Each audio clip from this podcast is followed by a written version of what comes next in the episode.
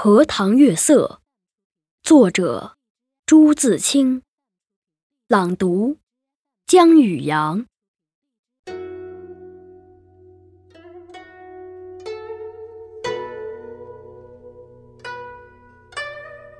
这几天心里颇不宁静。今晚在院子里坐着乘凉，忽然想起日日走过的荷塘。在这满月的光里，总该另有一番样子吧。月亮渐渐升高了，墙外马路上孩子们的欢笑已经听不见了。妻在屋里拍着闰儿，迷迷糊糊地哼着眠歌。我悄悄地披了大衫，带上门。出去，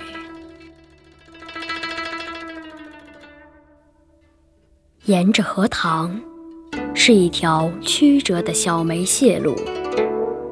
这是一条幽僻的路，白天也少人走，夜晚更加寂寞。荷塘四面长着许多树，蓊蓊郁郁的。路的一旁是些杨柳和一些不知道名字的树。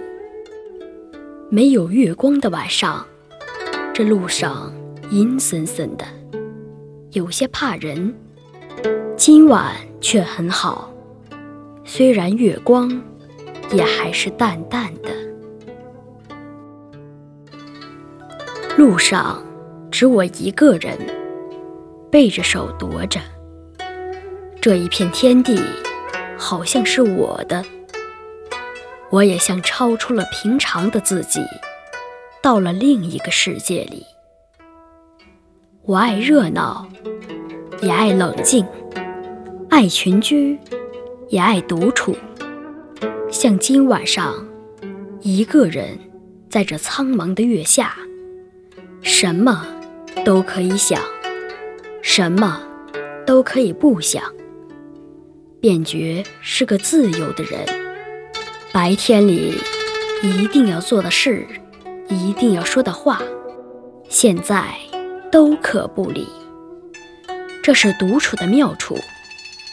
我且受用这无边的荷香月色好了。曲曲折折的荷塘上面，迷望的。是甜甜的叶子，叶子出水很高，像亭亭的舞女的裙。层层的叶子中间，零星的点缀着些白花，有袅袅的开着的，有羞涩的打着朵儿的，正如一粒粒明珠，又如碧天里的星星。又如刚出浴的美人，微风过处，送来缕缕清香，仿佛远处高楼上渺茫的歌声似的。这时候，叶子与花也有一丝的颤动，像闪电般，霎时传过荷塘的那边去了。叶子本是肩并肩，密密地挨着，这便宛然有了一道凝碧的波痕。叶子底下是脉脉的流水，遮住了，不能借一些颜色，而叶子却更见风致了。月光如流水一般，静静地泻在这一片叶子和花上。薄薄的轻雾浮起在荷塘里，叶子和花仿佛在牛乳中洗过一样，又像笼着轻纱的梦。虽然是满月，天上却有一层淡淡的云，所以不能朗照。但我以为这恰是到了好处，酣眠固不可少，小睡。也别有风味的。月光是隔了树照过来的，高处丛生的灌木，落下参差的斑驳的黑影，俏冷冷，如鬼一般。弯弯的杨柳的稀疏的倩影，却又像是画在荷叶上。塘中的月色并不均匀，但光与影有着和谐的旋律，如放阿岭上奏着的名曲。荷塘四面，远远近近，高高低低，都是树。而杨柳最多，这些树将一片荷塘重重围住，只在小路一旁露着几段空隙，像是特为月光留下的。树色一粒是阴阴的，乍看像一团烟雾，但杨柳的风姿便在烟雾里也辨得出。树梢上隐隐约约的。是一带远山，只有些大意罢了。树缝里也露着一两点路灯光，没精打采的，是可睡人的眼。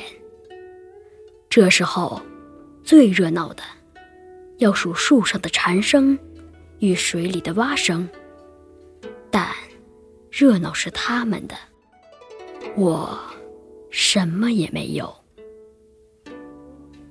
忽然想起采莲的事情来了。采莲是江南的旧俗，似乎很早就有，而六朝时为盛。从诗歌里可以约略知道，采莲的是少年的女子，他们是荡着小船，唱着艳歌去的。采莲人不用说很多。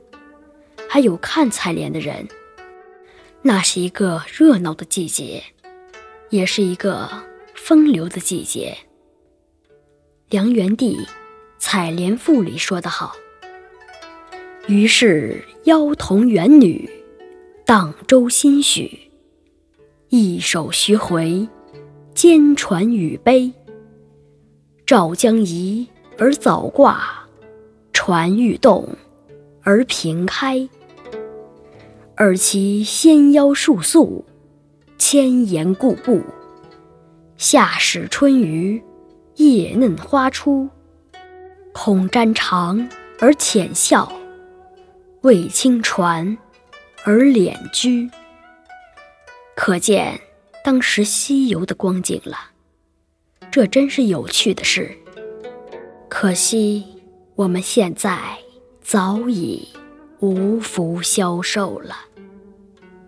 于是又记起《西洲曲》里的句子：“采莲南塘秋，莲花过人头。低头弄莲子，莲子清如水。”今晚若有采莲人，这儿的莲花。也算得过人头了，只不见一些流水的影子，是不行的。这令我到底惦着江南了。这样想着，猛一抬头，不觉已是自己的门前。轻轻地推门进去，什么声息也没有。妻。已睡熟好久了。